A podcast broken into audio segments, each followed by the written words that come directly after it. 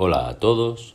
En el Café con Espiritismo de hoy traemos los comentarios de Tarcio Rodríguez en torno a un mensaje del Espíritu Emmanuel intitulado Una hora llegará, extraído del libro Sembrador de Nuevos Tiempos, capítulo 16, psicografiado por Francisco Cándido Xavier. Emmanuel nos dice que una hora llegará en que la senda terrestre se te revelará bajo una nueva expresión. Hora en que te despedirás de todos los patrimonios que disfrutaste en el mundo, en que comprenderás a la tierra como la escuela que te ha servido generosamente, en que verás en el cuerpo la armadura bendita que te ha garantizado el aprendizaje, en que reconocerás en el oro y en las posesiones valiosos préstamos del divino poder que tuviste a título precario. Hora en que desearías haber sido la mejor de las criaturas para que la simpatía de los otros te caliente el alma inquieta. En que todos los nobles ideales no cumplidos surgirán en tus ojos preguntando, ¿por qué nos olvidaste? En que la luz de la memoria te hará recordar cada día, devolviéndote la plantación del camino recorrido en forma de cosecha hora en que el pensamiento, por más rápido, no recuperará los minutos perdidos, en que las manos, por más diligentes, no conseguirán retroceder para realizar la tarea menospreciada, y en que la lengua, por más culta, no conseguirá recular para hacer las palabras, para rehacer las palabras irreflexivas. Emmanuel comenta en este mensaje el momento de la muerte, como la transición definitiva que llegará más tarde o más temprano para todos, sin excepción, y representará la oportunidad de evaluar los valores que hemos cultivado en nuestro caminar. De entre las muchas características que Emmanuel destaca, una nos llama más la atención, y es la de la luz de la memoria, haciéndonos recordar cada día, devolviendo la plantación del camino recorrido en forma de cosecha es decir, todas nuestras acciones recapituladas y devueltas a nuestra memoria, posibilitándonos calcular con exactitud el saldo de las cosas buenas y malas que hicimos en la vida.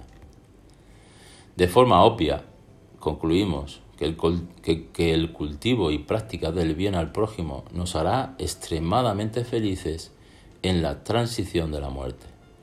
Pero la reflexión de Emmanuel nos hace pensar en las ocasiones que hemos vivido aquí mismo, encarnados. ¿Saben cuando rememoramos constantemente una situación recapitulando todas las emociones y sentimientos vividos en esa ocasión? Parece hasta que ella está siendo revivida de hecho, como si nuestra mente no pudiese distinguir el pasado del presente. De ahí entendemos la importancia de ejercitar la memoria para las cosas buenas que ya hicimos.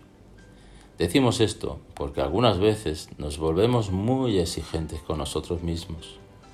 Recordando errores y martirizándonos queremos corregirlos, así como cuando consolamos a nuestros amigos, haciéndoles recordar todo lo bueno que ya nos hicieron para que se sientan capaces de proseguir motivados, pues lo mismo deberíamos hacer con nosotros incluso creyendo que pueda sonar a vanidad, debemos frecuentemente recordar las acciones realmente buenas que ya hicimos para acordarnos de todo el potencial que tenemos, pensando que en el presente podemos repetir esas acciones con más genialidad aún. Y haciendo periódicamente ese ejercicio, principalmente cuando estemos demotivados, seguiremos aún más operativos para que, cuando llegue la hora final, la evaluación de valores se nos mostrará como la causa de nuestra felicidad permanente, mostrando todo el avance alcanzado en la jornada. Y como concluye Emmanuel, diciendo, el aprendiz llega al día de la evaluación del aprovechamiento, el trabajador alcanza la ocasión en que será juzgado por la obra hecha. Alcanzarás igualmente la hora inevitable en que cesará tu presencia visible entre los hombres para que la tierra te juzgue. Vive así, de acuerdo con la simplicidad del amor y con los dictámenes de la verdad, plasmando el bien por donde transites, sin olvidar los tesoros del tiempo, en vez que el mal en nuestro espíritu, incluso aunque estemos liberados de la cadena física por la gracia de la muerte, será siempre el infierno que, nos, que no nos permitirá vivir el cielo en los cielos. Mucha paz y hasta el próximo episodio de Café con Espiritismo.